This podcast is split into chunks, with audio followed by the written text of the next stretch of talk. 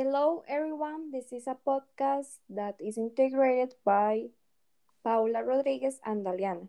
It's about two reporters that are going to explain some news about the technology in the world. First news is about a Britannic company called Plugo that developed a project that helps humans and the environment. It looks like a just advertisement but it is an air filter.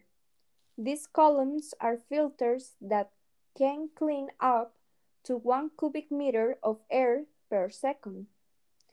They are located in places where there is a lot of air pollution. Experts said that the event is a success. And as you know, one prediction about the future is that we are going to be in a lot of contamination in the world.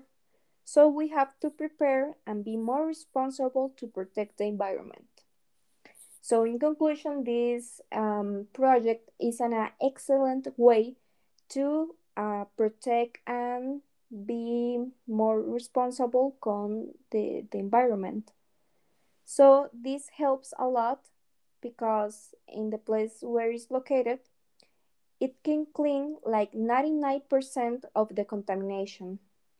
So it's an excellent project. Excellent news, Daliana. Thank you. My new is about digital and industry accused of huge data breach. The Irish Council is seeing a branch of the IAB and others over what that describes as the world's largest data breach. The IAB Tech Lab, based in New York, develops digital and industry standards. IAB members include Facebook, Google, and Amazon. As a web page or app app that carries adversity is loading. Information is shared about the device is loading on. Some details about where that device is and other information including previous websites visited and their subject matter.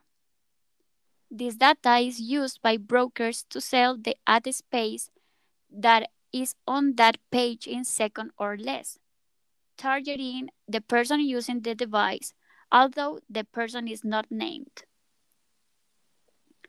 There may be hundreds of ad firms representing different clients involved, but the brands themselves are not directly a part of the process. The advertising industry says personality information isn't shared, but Critics say the sheer volume of information, even without a name, is still violation of privacy. Excellent news, Paula. That is a great technology, actually. Thank you, Daliana. Yes, okay.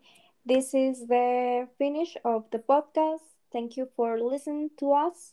So, goodbye, Paula. Goodbye, Dalia.